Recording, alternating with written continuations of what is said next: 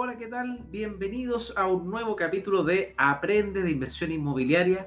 Acabo de llegar de vacaciones, estoy con las pilas recargadas y hoy día tenemos un tema espectacular. Vamos a hablar de un capítulo que se llama Desde las Raíces junto a Daniel Insa, que vamos a dejar que se presente, pero es muy entretenido. Vamos a hablar sobre temas inmobiliarios, obviamente, como de qué se trata el podcast, pero ya veníamos varios capítulos donde hablábamos de otros temas. Va a estar muy entretenida. Él es un corredor con varios años de experiencia, que además se dedicó mucho tiempo al mundo de la educación, así que compartimos muchas cosas, muy entretenido. Y bueno, voy a dejar que comencemos el capítulo. Recuerden, si quieren conocer lo que es www.thepowerchallenge el emprendimiento donde junto a tres socios más estamos fomentando la educación financiera y de emprendimiento. Sería increíble que lo puedan visitar y conocer el que quiera tomar un challenge, donde en el inmobiliario yo soy profesor. Así que nos vemos y comencemos el capítulo. Hola a todos, bienvenidos a un nuevo capítulo de Aprende de Inversión Inmobiliaria, donde continuamente estamos buscando expertos, expertos en distintos tipos de, materias que tienen que ver con el mundo inmobiliario para que puedas aprender continuamente y ser un mejor inversionista. Obviamente, a veces todos saben que ya he tocado temas de inversión y de emprendimiento, de, por ejemplo, otros activos de inversión, pero eh, bajo mi perspectiva, desde bajo mi lupa, la de Francisco Ackerman, un buen inversionista tiene que aprender un poquito de varios instrumentos para poder diversificar. Y acá volvimos, porque ayer me fui al mundo del emprendimiento, pero hoy día volvimos al mundo de el, mundo inmobiliario, básicamente, valga la redundancia, con Daniel Insa, que me encantaría que se presente. Daniel, ¿cómo estás? Muy bien, Francisco, muchas gracias por tu invitación. Bueno, eh, Daniel Insa, ¿qué te puedo decir? Soy agente inmobiliario, asesor, eh, damos eh, servicios de, de, corretaje desde RIMAX RIMAX es la empresa número uno a nivel mundial en venta de bienes raíces. Eh, estamos presentes en 117 países, llevamos 48 años en el mercado y somos la empresa que más bienes raíces venden del mundo. Aquí en Chile somos más de 500 agentes inmobiliarios y estamos repartidos en todo Chile en 35 oficinas de RIMAX. ¿Y qué te puedo contar de mí? Bueno, simplemente... Sí, pues eso te iba a preguntar, de ti. ¿Qué, qué, eres Daniel? Ya veo que tiene un acento no chileno, te partamos de por ahí quizás. ¿ah? Exacto, exacto. Mira, llevo 22 años aquí, soy argentino, pero antes de llegar aquí estuve nueve años en Europa, tuve dos años en Milán, siete años en Madrid, tuve una, una exquisita experiencia internacional eh, fui a hacer desde Argentina a Europa el sueño del pibe, que le llamamos en Argentina, y era hacer un posgrado, tengo un MBA y un máster en microinformática. Publiqué libros, hice cosas bien entretenidas, no de esto de los bienes raíces, sino que a lo que me dedicaba antes. Y antes me dedicaba al e-learning y gestión del conocimiento. Lo que hacíamos era asesorar a las empresas para que sus recursos humanos fueran desarrollados a través de nuestros cursos de, de capacitación a distancia desde hace cuatro años a esta parte, eh, me pareció muy interesante el mundo de los bienes raíces y así fue como me introduje en la empresa número uno para, que, eh, para lograr aprender y con el aprendizaje poder invertir en mis propios, eh, en mis propios bienes raíces. ¿no? Porque aprendí... Y ahí, ahí, Daniel, entraste con, con, el típico sombrero del aprendizaje, voy a ser, quiero ser un corredor de propiedades, ¿algo así fue ese primer pasito? Mucho más que eso. Mira, yo ah, Ya, ya antes tenía, como había tenido la oportunidad de trabajar en IBM Italia, IBM España, estas grandes empresas multinacionales, eh, esa experiencia internacional me permitió eh, llegar a Chile, eh, formar parte también de una empresa internacional en consultoría y desarrollo de recursos humanos. Así que después tuve mi propia empresa y ya eh, como empresario ya tenía una mentalidad de pensar en grande y soñar en grande. Y en ese sentido, no empecé honestamente como, bueno, voy a ser un corredor más. No, me quise introducir en el mundo de los bienes raíces para yo invertir. Y en mis 22 años anteriores, si hay algo que aprendí, que para poder saber y dominar una materia, uno tiene que enseñarla, porque para enseñar y asesorar tiene que aprender demasiado. Y eso fue lo que hice. Aprendí mucho, ¿para qué? Para que no dejarme asesorar por otros para la compra de mis bienes raíces, sino que aprendí a través del número uno, que es RIMAX, cómo yo enseñar y enseñando es como aprendí. Mira, eh, qué buena. O sea, podría decirse que me podría sentir orgulloso de que me hayas comprado un par de propiedades. Así es. Así ah, bueno, ¿cómo nos conocimos? Aprovecho de contar en breve. Daniel se acercó, tuvimos, ya no me acuerdo el primer mensaje de Daniel, pero, pero recuerdo que fue por un tema de que escuchaste los podcasts y me escribiste. Y me invitó a su programa, porque Daniel tiene un programa de YouTube. Ah, y fue algo más lindo. déjame a ver si entendí bien para ver si el ego mío está en los cielos o en verdad no fue así, pero, pero me acuerdo que Daniel me dijo algo así como, Francisco, es muy lindo lo que estás haciendo con este tema del podcast y eh, me inspiraste a hacer algo similar. Yo que llevo años en esto y, empezó su programa en canal de YouTube que es extraordinario, donde invita a grandes exponentes, a grandes expertos a lo mismo, a tener conversaciones en profundidad. De hecho, su programa eh, tiene que ver con las raíces, por eso le puse este capítulo así y invita a personas expertas en temas inmobiliarios a, hacer unas conversaciones muy lindas. Entonces, Daniel, dime si fue así o, estoy, estoy haciendo cualquier cosa. No, no, no, perfecto, así es, porque yo, mira, eh, creo que, y eso le enseño a mis hijas, ¿no? creo que tener eh, referentes y gente en, la cual inspirarse es muy saludable, muy nutritivo para tu crecimiento y desarrollo profesional. Y tú fuiste uno de los que me inspiraste a mí a crear ese canal de YouTube con ese programa que se llama Hablando de Bienes Raíces.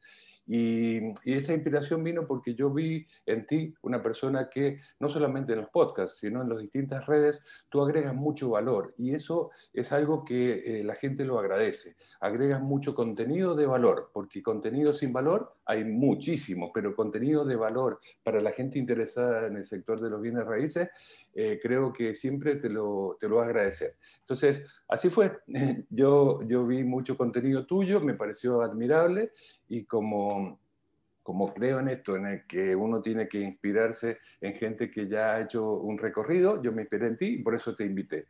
Y cuando te invité, ya estaba considerando comprar, a propósito del tema anterior, comprar eh, un par de departamentos y, si bien soy buen vendedor, pero también soy buen comprador. Es decir, compré dos departamentos con capitalizarme y, y, por qué lo hice? Porque justamente me sentí muy a gusto eh, en una empresa sólida que a propósito, debo mencionarlo, una empresa que en ocho años haya vendido más de 8.000 departamentos, eso creo que habla muy bien de la empresa, porque yo me baso mucho, Francisco, en, la trayectoria de las personas y de las empresas y de sus resultados. Yo no creo en la suerte. No creo que por suerte en ocho años hayan vendido más de 8.000 departamentos. Es consecuencia de hacer un buen trabajo.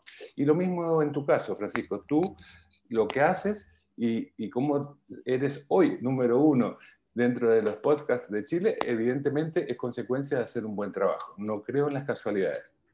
Estás ahí número uno porque eres bueno, porque si no lo fueras, eh, si no entregaras contenido de valor, la gente no te estaría premiando y por eso justamente ser top one, ¿no? Muchas gracias, Daniel, te pasaste. Oye, quiero, quiero ir, llevar este capítulo a, a, cosas concretas, cosas que la gente se pudiera llevar, porque tú sabes que, bueno, parte de hacer este contenido es que las personas salgan con alguna cosita de, de, de aprendizaje nuevo en el tema de inversión inmobiliaria y tú que también debo decir, porque también me estudié el currículum tuyo, obviamente, antes de invitar, no siempre hago esto, pero Daniel ya venimos conversando hace tiempo, así que me sé un poco su historia antes de comprar, me, comentó, y ha sido el número uno en ventas eh, de, de RIMAX, que son creo que 500 agentes durante tres años consecutivos, entonces digo, wow, genial. Eh, pero ahí hay dos cositas que están detrás de ser, de, de, lograr esta meta. Acá fue como, como tirarse flores entre los dos, ¿ah? pero bueno. Eh, Daniel, esto de ser número uno, uno está el tema del esfuerzo personal, que eso me encantaría que pudieras compartir. ¿Qué, ¿Cuáles son los tips que tú hiciste para llegar a escalar a un número uno en algo, en algo que probablemente no era tu, tu expertise inicialmente, porque tú te dedicas al mundo de la educación, eh, de la educación online aparte, o sea, nada que ver con bienes raíces, y de repente te metiste en este mundo y lograste crecer rápidamente, entonces esa persona que quiere crecer en el mundo, en, en, algún emprendimiento o en alguna carrera o invirtiendo, qué sé yo, ¿cómo hiciste ese? Esa es primera pregunta, ¿ya? Para que, y la segunda, para que no se me olvide, después, pero ahora que la pregunta no se me va a olvidar probablemente, ¿cuáles son los criterios que tú decides cuando quieres hacer una inversión inmobiliaria que podrías transmitirle al que está pensando en invertir? Perfecto. Mira, acerca de, lo que hice antes de esto de los bienes raíces, efectivamente estuve más que en educación formal, estuve en capacitación y desarrollo de recursos humanos en las grandes empresas multinacionales. O sea, no estaba en el ámbito educativo, sino en el ámbito de las empresas. Desarrollamos y eso lo, eso lo, hice por 22 años. Entonces, igual no tiene que ver con propiedades. Claro, exacto, no tiene que ver con propiedades, pero tiene que ver, y con esto respondo a tu pregunta, tiene que ver con que en 22 años publiqué libros acerca de esos temas y si hay algo que aprendí en esos 22 años, que para poder lograr eh, tener un buen desempeño profesional tienes que prepararte.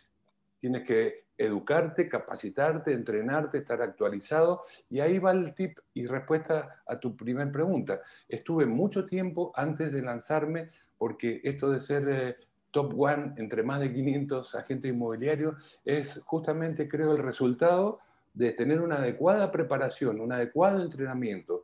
Y, y, como 22 años de mi vida anterior a los bienes raíces me dediqué a eso, a entrenar a gente online a distancia con equipos de desarrollo. Tú dijiste, me, me autoentreno.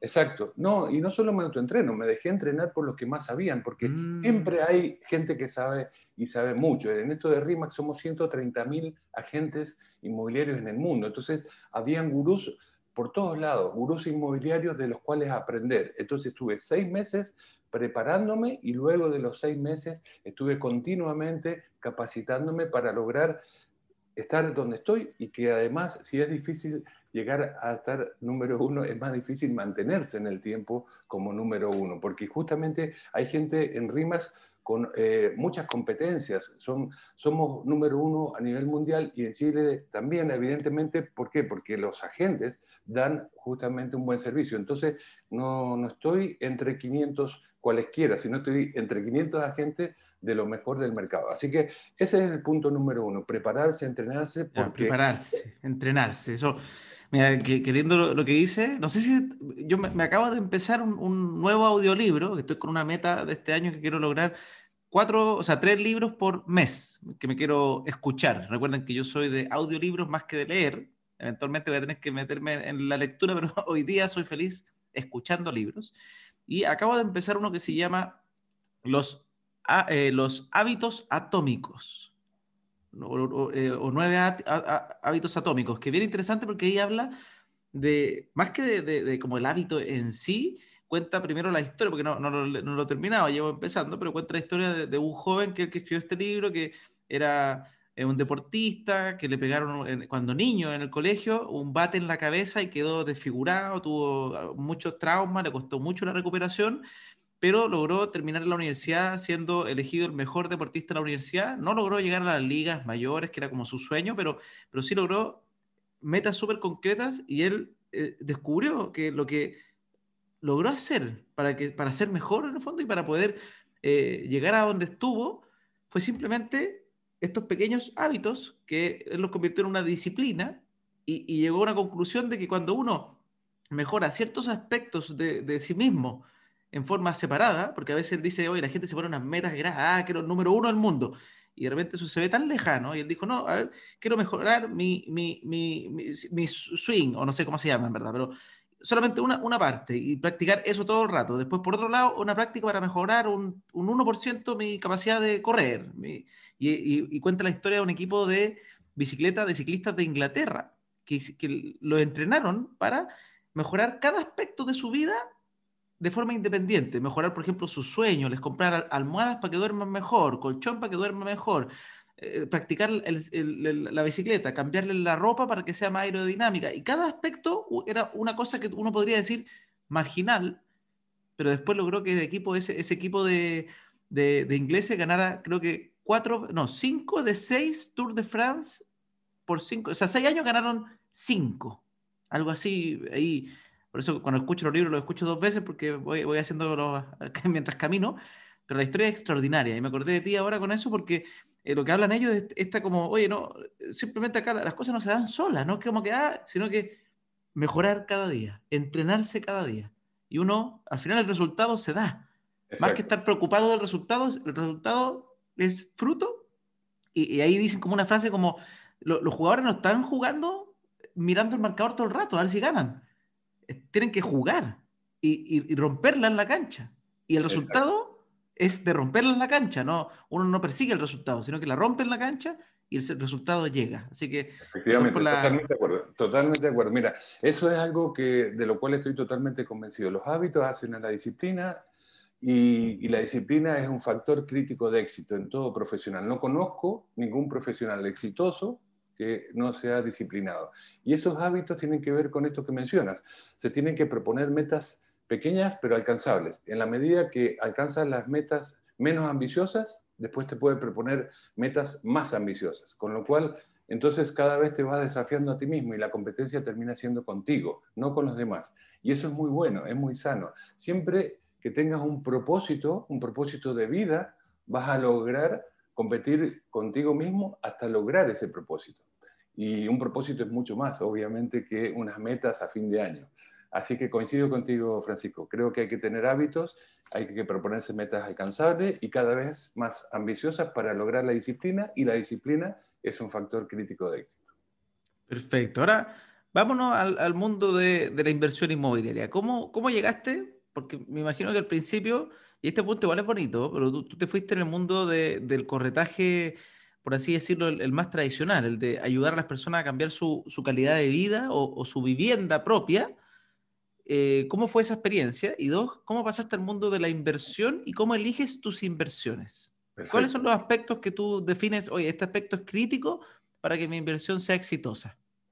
Mira, eh, primero que nada, compartirte, Francisco, que lo que nosotros hacemos es muy gratificante. La verdad que eh, se gana muy bien dinero, muy buen dinero, porque evidentemente el negocio de los bienes raíces lo permite.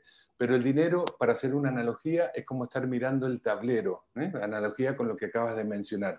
No hay que estar mirando el tablero para ver cómo va el resultado. El resultado se va a terminar dando, o sea, el dinero va a llegar. Lo más gratificante de este negocio es que tú estás ayudando y colaborando con personas. Cuando son personas que están buscando su nuevo hogar, no sabes lo rico que es eh, ver a dos familias felices y que tú contribuiste a esa felicidad. ¿Por qué dos? porque el que tenía que vender esa propiedad, tú le ayudaste a lograr ese objetivo y el que la compró es un nuevo hogar, en el caso que sea una familia que va a vivir en esa propiedad.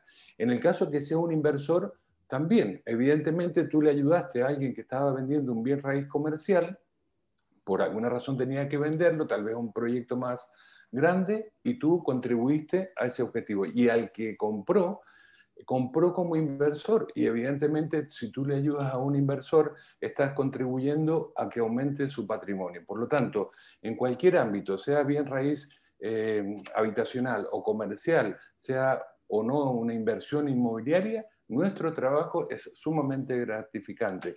Y cuando uno hace las cosas, Francisco, con pasión, que es mi caso, y te gusta lo que haces, llegan los resultados porque lo haces con tanta pasión que te dedicas te preparas, te entrenas, como estábamos hablando, y por lo tanto logras dar un servicio de excelencia o por lo menos lo intentas. Y por eso la, gente te elige. En definitiva, es como tú en el podcast. Tú eres número uno porque la gente te escucha. Te escucha porque entregas contenido de valor. Y es un círculo virtuoso que te permite estar ahí, número uno como podcast. En mi caso, ¿qué miro en una inversión inmobiliaria? Lo que mira todo el mundo. En ese sentido, no soy nada original miro rentabilidad, que haya una rentabilidad interesante en el año, mirando el conjunto, no solamente algo de corto plazo, porque tal vez un error recurrente es mirar una rentabilidad a, dos o tres años. Me gusta una mirada de largo, medio y corto plazo, no solamente de corto plazo. Y Creo que eso de mirar el conjunto, que hay mucha gente que no, conoce este, eso, ese tema. ¿Cómo, ¿Cómo logras mirar el conjunto para entender si la inversión va a ser rentable en, en el mediano o largo plazo? Claro, el conjunto tiene que ver con que además de la rentabilidad, o sea, el porcentaje de dinero que ganes entre lo que tú cobras de arriendo, porque si es una propiedad de inversión es porque tú te apalancas financieramente en el banco, el arrendatario te está ayudando a pagar el dividendo en el banco y en un periodo X de tiempo esa propiedad termina siendo tuya. Tú pusiste un pie, pusiste un porcentaje sobre eh, lo que es el valor del bien raíz y el resto lo pagó el banco. O sea que el banco te prestó un dinero que después quien va a financiar ese dinero prestado por el banco es el arrendatario. Entonces, ¿cuál es el conjunto? Respondiendo a tu pregunta. Evidentemente, saber apalancarse con, eh, eh, financieramente con el banco o la mutuaria adecuada. Ese es un factor crítico porque evidentemente hay distintas eh, ofertas de mercado y hay distintas condiciones de tasas, CAE, etcétera, que te dan las distintas entidades financieras. El otro aspecto importante es cuando ya tienes el pie, o sea, ese valor inicial que tú pagas, lo hablo así porque, Francisco, esto sé que lo escucha gente de Chile y de fuera de Chile, y el pie es muy de Chile, ¿no? Entonces, sí, ¿cómo se dice en el otro lado?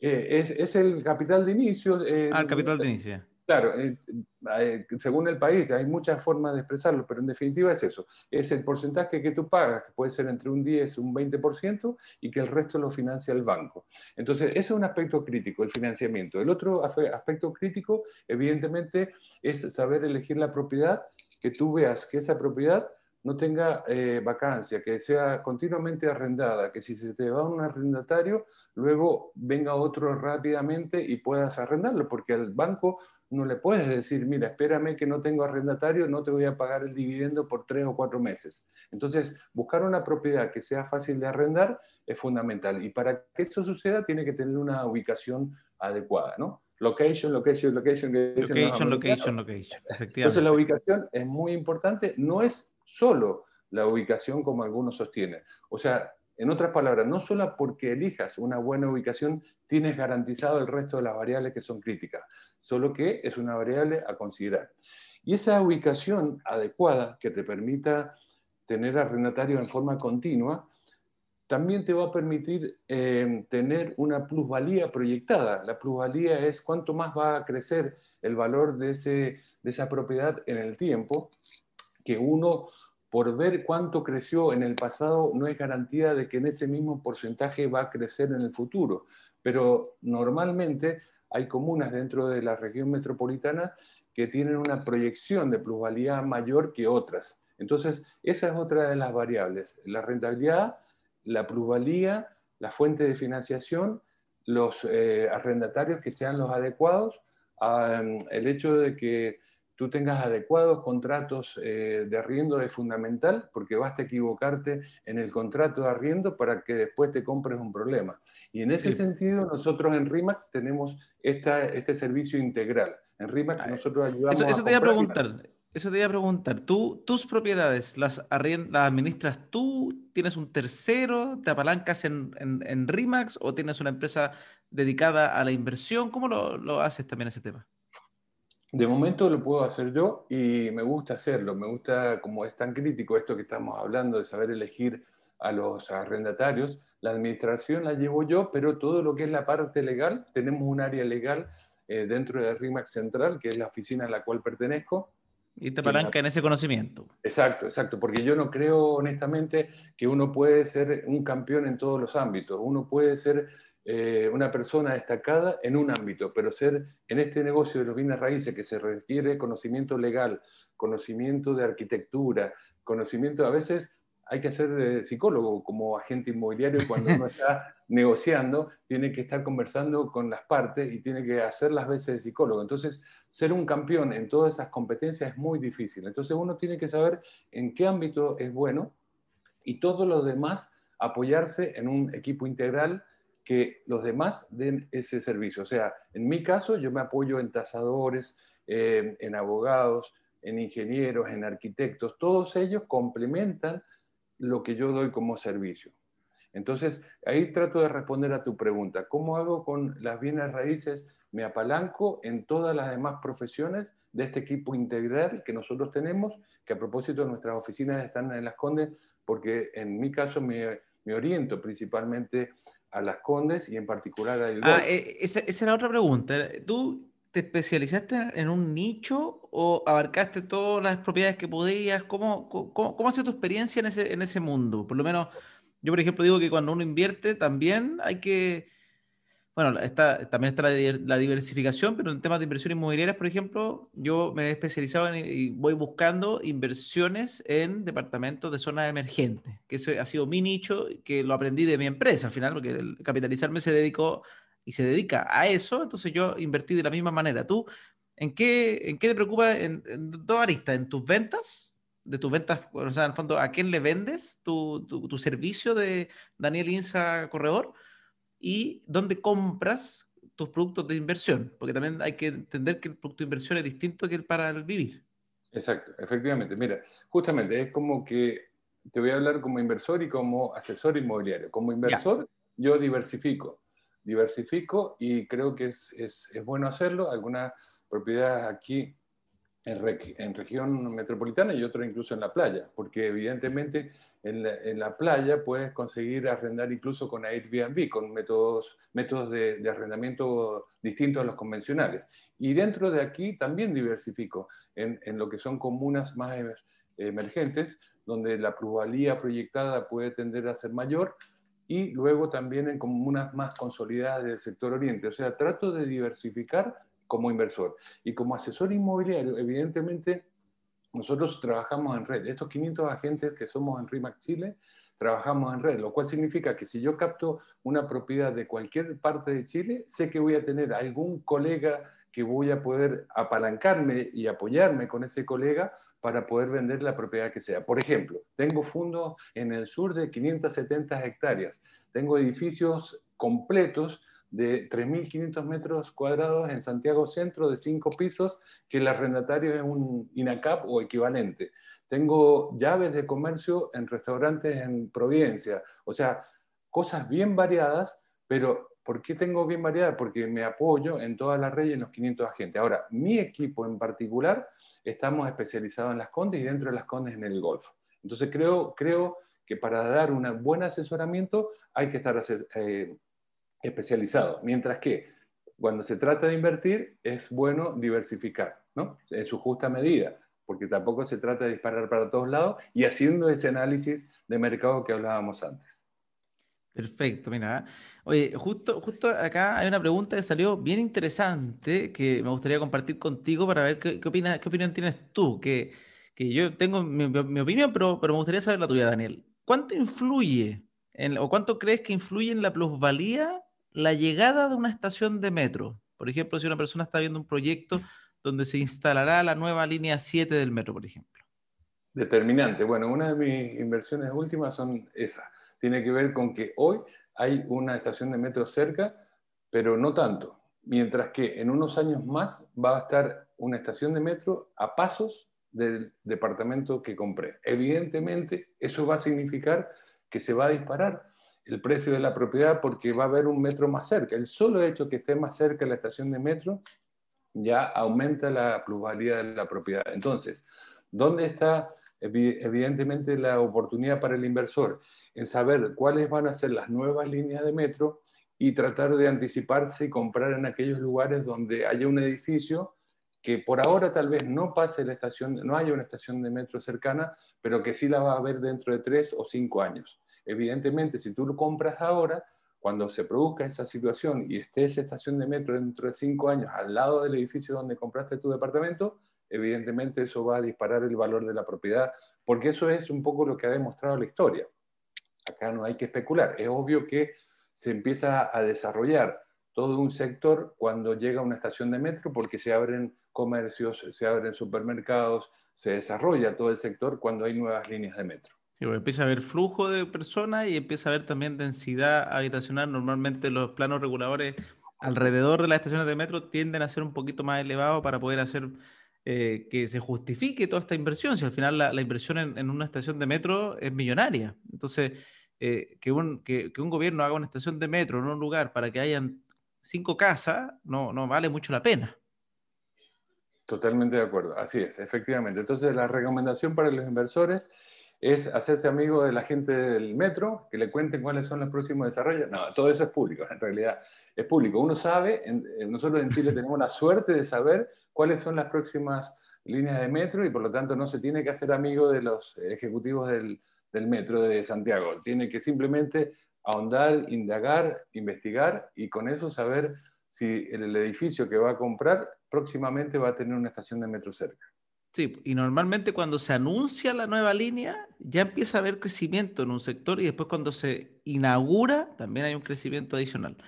Oye, Daniel, te, voy a llevar para otro lado, pero solamente a modo de pregunta, porque no sé si tú sabes de este tema, pero, pero para, para conocerte, si también esto, esto, estos capítulos que hago son para conocer a las personas, que ¿has evaluado las regiones o, cómo puedes ver o cómo se, se, puede medir la plusvalía en regiones? ¿Alguna vez has visto ese tema? No, honestamente no. Y no tengo problema en decir aquello que desconozco, decir no sé, que eso es algo que cuesta, ¿no? Hay, hay asesores inmobiliarios que le... Se las saben todas, mágicamente. Saben todas. Eh, te responden lo que sea, sacan debajo de la manga alguna respuesta, yo prefiero decir no sé. Pero si bien no sé, intuyo que evidentemente las oportunidades que están aquí en región metropolitana, por ser una economía muy concentrada en, en la capital, evidentemente hace que lo otro pueda llegar a ser atractivo, pero eh, es solo intuición, no me estoy basando en nada para decir, ahora sigue siendo la región metropolitana la mejor opción para invertir.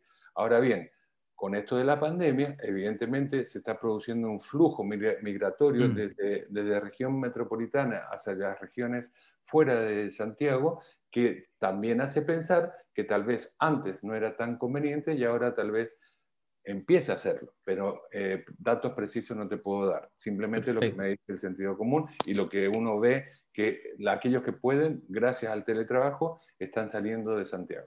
bueno, de, hecho, hasta, hasta, yo estoy pensando seriamente en venirme un año a vivir, para probar, a vivir aquí, a, la quinta región, aquí en Paraíso, Viña, estoy, estoy evaluándolo, evaluándolo, pero es una opción que antes no lo había pensado y hoy día, de hecho, con el teletrabajo, yo soy de esas personas que estoy pensando esa alternativa.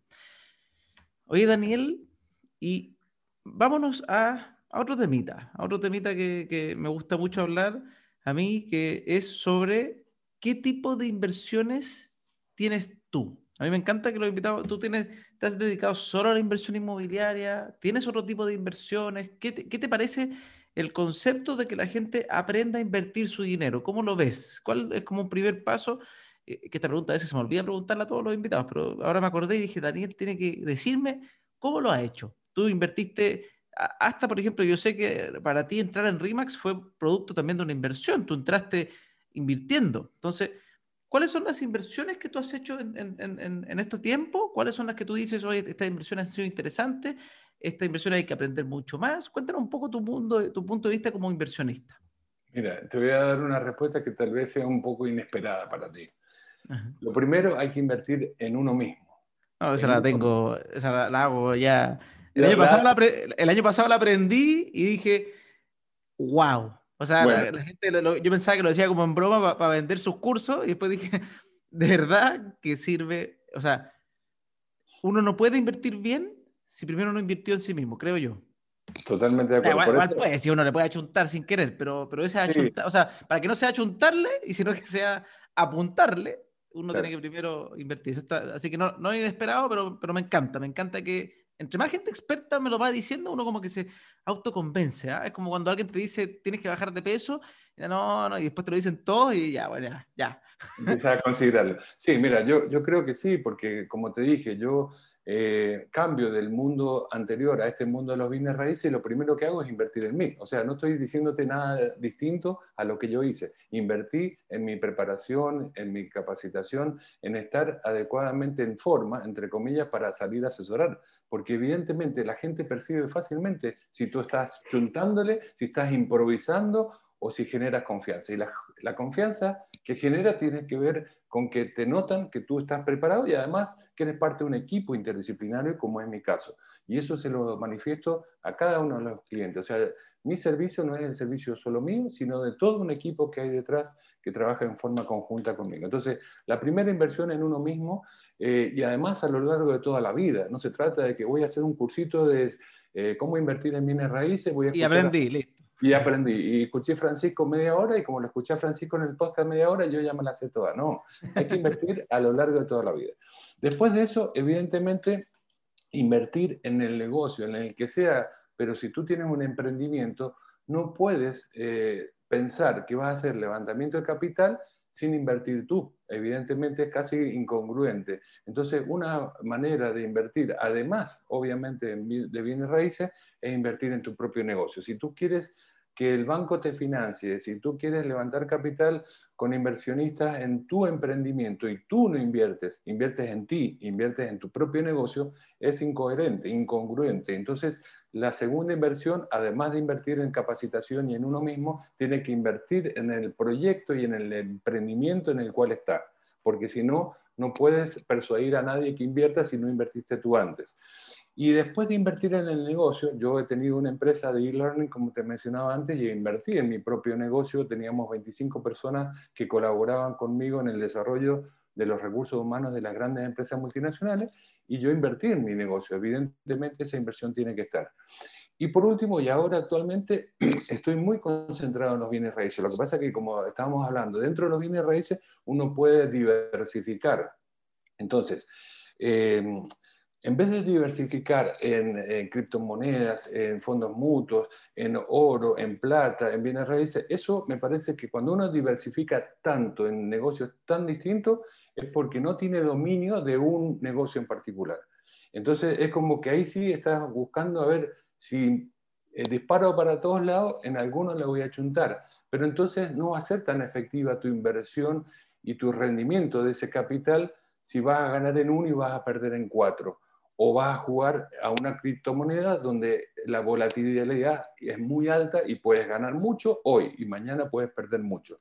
Igual que los eh, fondos y, jugar, entre comillas, jugar en la bolsa, en estos tiempos más que nunca es, es bien arriesgado. Puedes ganar mucho o puedes perder mucho. Entonces, la diversificación que yo recomiendo es en esos tres pilares que te acabo de decir. Invertir muchísimo en uno mismo, en su capacitación, en su entrenamiento continuo, invertir en su propio negocio. Si tú tienes un emprendimiento y te dedicas a hacer podcast, tienes que invertir evidentemente en tu propio canal, tienes que invertir en marketing, tienes que invertir en tu negocio. Y tercero, invertir en bienes raíces está demostrado en Chile al menos que es casi garantizado esa plusvalía que vas a lograr en el largo plazo, que eso es lo que hablábamos antes, Francisco. Mirar el largo plazo es imprescindible porque evidentemente los rendimientos se dan, como en la bolsa también, en el largo plazo. Pretender estar comprando y vendiendo cada año, eso te tienes que dedicar a eso para que te vaya bien. Se, podría, pero hay que tener harto, harto tiempo para dedicarte a comprar y vender bienes raíces, además que son más complejos, de, no son tan, porque las acciones por último entre comillas, transan rápido, pero una propiedad uno puede ponerla en venta y, que justo venga una crisis y, la, propiedad no, no, se venda en un tiempo. Entonces, eh, súper, bueno, interesante. O sea, tú tienes, tus, son tus tres como materias donde inviertes en ti mismo, en tu negocio y en bienes raíces. No tienes otras inversiones como ahí dando vueltas, perfecto. No. Y en bienes raíces, me imagino que también tienes medio diversificado, o sea, tiene, o sea, eso, ¿con eso qué quiere decir? ¿Que de oficinas y otro tipo de, o, solo habitacional? Por, ahora, por ahora habitacional, porque es, diversificado en distintas comunas dentro y fuera de Santiago, en Concón, por ejemplo. Pero, además de eso, eh, ahora, dado esta coyuntura en la que estamos, sí creo inconveniente empezar a considerar eh, el invertir en bodegas, por ejemplo, por todo lo que significa el e-commerce que, que, vino para quedarse y, vino hace tiempo, nada más que ahora hay una lupa que se llama pandemia que ha hecho que todo quede más evidente, pero el e-commerce... bueno, en, Estados Unidos, en Estados Unidos el mercado de las bodegas creo que es ocho veces más grande que en, que en, Chile. Exacto. Es como que cuando uno dice, oye, ¿a dónde miro para, para adelante? Uno podría ver, porque Estados Unidos tiene mucho más evolucionado el mercado de e-commerce que en Chile también. Exacto, pero acá también, mira, yo cuando llegué hace 22 años, que como te decía, llegué de Europa, yo llegué con la gran novedad de e-commerce y, era todo nuevo. Y nosotros en IBM ya habíamos hecho eh, programas eh, de e-commerce para las empresas. Entonces yo vine como una novedad, estamos hablando hace 22 años y realmente lo era, pero después terminó siendo Chile uno de los países que más eh, desarrolló su e-commerce. Y ahora con esto que está pasando, creo que va a pasar esto, ¿no? De que va a haber cada vez más demanda de bodegas de almacenaje para, sustentar ese e-commerce. Entonces, invertir en bodegaje me parece que puede ser una buena inversión, depende de muchos factores, pero respondiendo a tu pregunta, no lo he hecho, pero es una posibilidad cierta, interesante, que hay que analizar, por supuesto, caso a caso. Nosotros en Chile tenemos, te cuento, 2.500 propiedades, entonces tenemos mucho para elegir y eso hace que, evidentemente, hay gente que necesite, por distintas razones, eh, vender más rápido y ahí es donde se dan las oportunidades. Por eso yo a mis clientes inversores siempre le tengo alguna papita de alguien que necesita vender rápido, le ayudo a quien necesita vender rápido y por lo tanto compra algo a un precio más eh, competitivo que aquel que no necesita vender rápido. ¿no? Entonces le ayudo a los dos, al que necesita vender rápido porque le vendo antes la propiedad y al que necesita comprar algo conveniente porque le permito que compre algo tal vez un poco más bajo del precio de mercado. Bueno, esas papitas tienes que contármelas también. Por supuesto, por supuesto, cuenta con ello.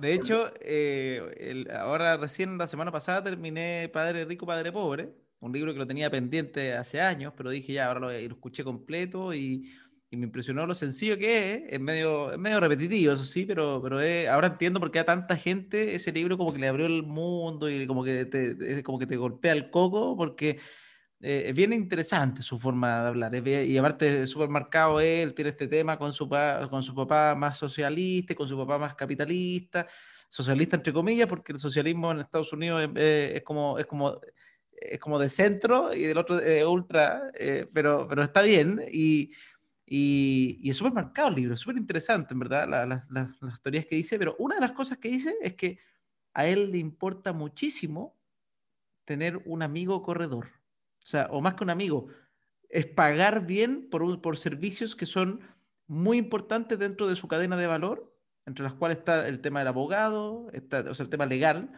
y ahí no escatima. Él dice, en eso no se puede escatimar. En el tema tributario no se puede escatimar, porque dijo, en el fondo es lo que te puede golpear, eh, hacerte el, el, el, tontillo, el ay, no, si lo, lo veo después, ya, puede ser súper fuerte. Y en Estados Unidos son súper perseguidores de la gente que no paga impuestos.